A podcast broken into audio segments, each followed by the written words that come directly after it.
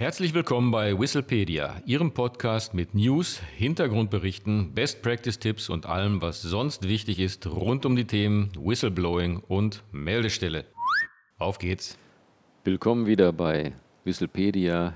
Hier sind Martin Walter und Stefan Reinwald. Heutiges Thema Folgemaßnahmen. Wir befassen uns also damit, was zu tun ist, nachdem Hinweise eingegangen sind. Und äh, der Beschäftigungsgeber mit mehr als 250 Mitarbeitern und Mitarbeiterinnen müssen ja laut dem Referentenentwurf des Hinweisgeberschutzgesetzes ab Dezember 2021 eine interne Meldestelle einrichten. Und zusätzlich werden auf Bundes- und Landesebene externe Meldestellen eingerichtet. Und eine der Aufgaben dieser Meldestellen ist es, bei Meldungen sogenannte Folgemaßnahmen zu ergreifen. Und heute wollen wir uns einmal damit befassen, was denn das eigentlich genau ist. Was sind denn Folgemaßnahmen? Und da findet sich einiges dazu. Erstens in Paragraph 18 die Folgemaßnahmen der internen Meldestelle und dann in Paragraph 28 Folgemaßnahmen der externen Meldestelle. Fangen wir einmal mit den Folgemaßnahmen der internen Meldestelle an. Stefan. Ja, bevor wir uns mit den Folgemaßnahmen der internen Meldestelle beschäftigen, schauen wir uns zunächst einmal an, was in Paragraph 17 des Hinweisgeberschutzgesetzes dazu steht, wie das Verfahren beim Eingang interner Meldungen auszusehen hat. Zunächst einmal ist die interne Meldestelle dafür verantwortlich, der hinweisgebenden Person den Eingang der Meldung spätestens nach sieben Tagen zu bestätigen. Darüber hinaus ist es Aufgabe der internen Meldestelle, mit der hinweisgebenden Person Kontakt zu halten. Dann kommt ein ganz wesentlicher Punkt, eine ganz wesentliche Aufgabe der internen Meldestelle. Sie prüft die Stichhaltigkeit der eingegangenen Meldung. Das darf man sich vergleichbar einer Schlüssigkeitsprüfung im Zivilrecht so vorstellen, dass die interne Meldestelle prüft, ob der Sachverhalt, den der Hinweisgeber vorträgt, als wahr unterstellt, tatsächlich ein Gesetzes- oder Richtlinienverstoß beinhaltet. Nur wenn dies der Fall ist, spricht man von einem stichhaltigen Hinweis. Darüber hinaus ist die interne Meldestelle dafür verantwortlich, die hinweisgebende Person um ergänzende Informationen zu ersuchen, sollte der initiale Hinweis noch nicht ausreichend oder der Text des Hinweises noch nicht ausreichend sein, um tatsächlich eine Stichhaltigkeitsprüfung vorzunehmen. Und dann ist in Paragraph 17 am Ende erwähnt, dass die interne Meldestelle dafür verantwortlich ist, angemessene Folgemaßnahmen zu ergreifen.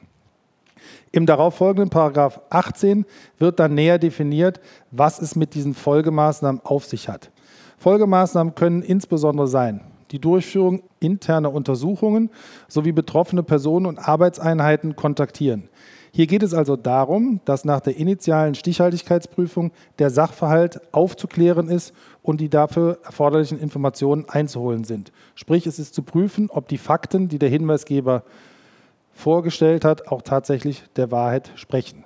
Eine weitere Folgemaßnahme kann darin bestehen, der hinweisgebende Person an eine andere zuständige Stelle zu verweisen. Dies ist zum Beispiel dann erforderlich, wenn Meldungen eingehen, die nicht in den sachlichen Anwendungsbereich des Gesetzes fallen oder aber, wenn es zwar selten, aber es ist möglich, dass in einem Unternehmen mehrere zuständige Stellen für einen Hinweis vorkommen. Zum Beispiel kann es sein, dass im Rahmen von Forschungseinrichtungen spezifische Meldekanäle eingerichtet werden für Hinweise gegen Verstöße gegen wissenschaftliche, gute wissenschaftliche Praxis, dann kann es auch denkbar sein, dass innerhalb des Unternehmens eine Weiterleitung an eine andere zuständige Stelle erfolgt. Als dritte Folgemaßnahme wird erwähnt, dass das Verfahren aus Mangel an Beweisen oder aus anderen Gründen abzuschließen ist. Sollte sich also der Sachverhalt trotz interner Untersuchungen nicht aufklären lassen oder sich herausstellen, dass der gemeldete Sachverhalt nicht zutreffend war, dann ist das Verfahren einzustellen. Darüber hinaus kann es auch sein, dass das Verfahren an eine zuständige Behörde zwecks weiterer Untersuchungen abgegeben wird. Dies ist insbesondere dann sinnvoll, wenn der Sachverhalt im Rahmen interner Ermittlungen nicht aufzuklären ist, dies aber an einer Behörde mit umfassenderen Ermittlungsbefugnissen gelingen könnte. Das heißt, wenn Unternehmen mit ihren internen Ermittlungsbefugnissen nicht weiterkommen, kann es sein, dass die Staatsanwaltschaft eingeschaltet wird, weil diese eben um weitreichendere Möglichkeiten verfügt, den Hinweisen nachzugehen bzw. die Fakten aufzuklären. Interessant ist auch, was das Gesetz nicht unter Folgemaßnahmen versteht. Es sind dies Sanktionen und all die Maßnahmen, die implementiert werden müssen, damit sich ein ähnlich gelagerter Fall nicht in Kürze wiederholt. In der Praxis ist hier etwa zu denken an arbeitsrechtliche Maßnahmen, zum Beispiel Kündigungen oder an Folgemaßnahmen wie die Durchführung von Compliance-Schulungen. Dies sieht das Hinweisgeberschutzgesetz offensichtlich nicht mehr in der Zuständigkeit der internen Meldestelle. Es muss dann aber klar geregelt sein, wer bzw. welche Abteilung hierfür verantwortlich ist. Aus meiner Sicht kann den Anstoß hierzu, zumindest auf der prozessualen Ebene, eigentlich nur die interne Meldestelle setzen. Martin, jetzt haben wir uns einiges zum Thema Folgemaßnahmen der internen Meldestelle angeschaut. Welche Folgemaßnahmen definiert das Gesetz denn für die externe Meldestelle? Ja, du hast ja vier Folgemaßnahmen genannt und drei Folgemaßnahmen der, der internen Meldestelle sind auch identisch äh, Folgemaßnahmen der externen Meldestelle. Und zwar die hinweisgebende Person gegebenenfalls an eine andere zuständige Stelle verweisen, das Verfahren aus Mangel an Beweisen oder aus anderen Gründen abschließen oder das Verfahren an eine zuständige Behörde zwecks weiterer Untersuchungen abgeben. Die vierte Maßnahme, Folgemaßnahme der internen Meldestelle, die du genannt hast, interne Untersuchungen durchführen, das gibt es bei der externen Meldestelle nicht. Es wird wie folgt ersetzt.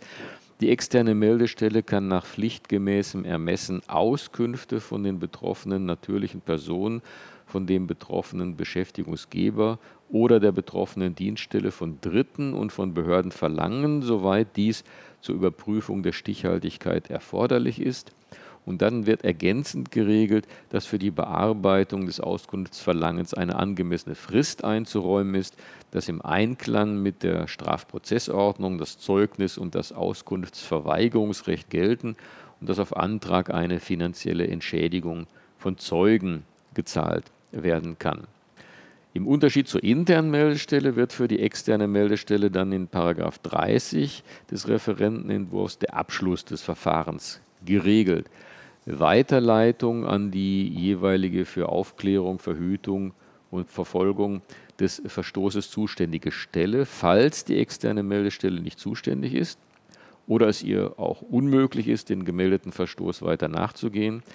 Bei Geringfügigkeit sieht der Referentenentwurf eine Einstellung des Verfahrens vor, dies ebenso, wenn eine Meldung eingegangen ist, die im Wesentlichen keine neuen Tatsachen enthält. Äh, die hinweisgebende Person ist grundsätzlich über den Ausgang des Verfahrens von der externen Meldestelle zu informieren. Abschließende Bemerkung, ähnlich wie bei der internen Meldestelle thematisiert das Gesetz auch bei der externen Meldestelle nicht im Detail, was zu tun ist, wenn ein Sachverhalt von der externen Meldestelle eigenständig aufgeklärt werden kann. Also zu denken ist hier ja etwa an die Informationen der Beschäftigungsgeber, der betroffenen Person oder gegebenenfalls der Strafverfolgungsbehörden. Ja, Martin, vielen Dank.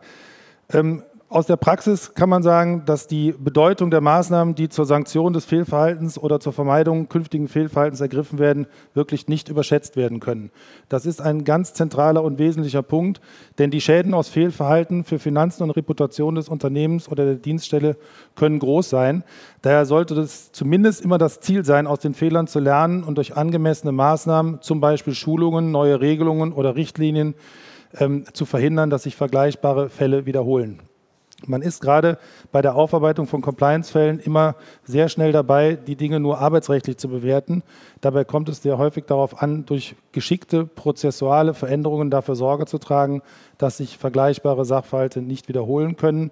Nehmen Sie zum Beispiel den fiktiven Fall eines ähm, produzierenden Unternehmens, das in größerem Ausmaß, sagen wir, Tonerkartuschen im Wert von mehreren hunderttausend Euro lagert wenn hier zwei Prokuristen gemeinsame Sache machen und solche Tonerkartuschen auf dem grauen Markt verkaufen, dann ist man relativ schnell dabei, sich darüber zu unterhalten oder festzustellen, dass man mit solchen Mitarbeitern nicht weiter zusammenarbeiten möchte und diese Mitarbeiter kündigt. Das dürfte relativ klar sein.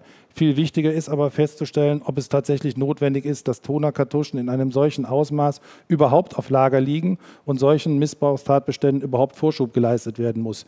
Denn hier kann man durch prozessuale Änderungen dafür Sorge tragen, dass nur solche Werte in Lagern des Unternehmens vorrätig sind, die auch tatsächlich kurzfristig gebraucht werden. Und so kann Missbrauch schon durch prozessuale Vorkehrungen verhindert werden.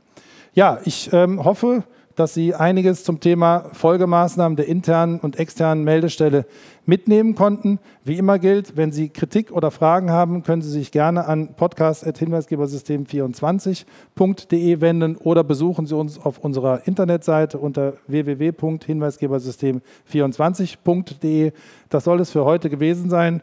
Vielen Dank fürs Zuhören und bis bald. Auch von meiner Seite vielen Dank und auf Wiederhören.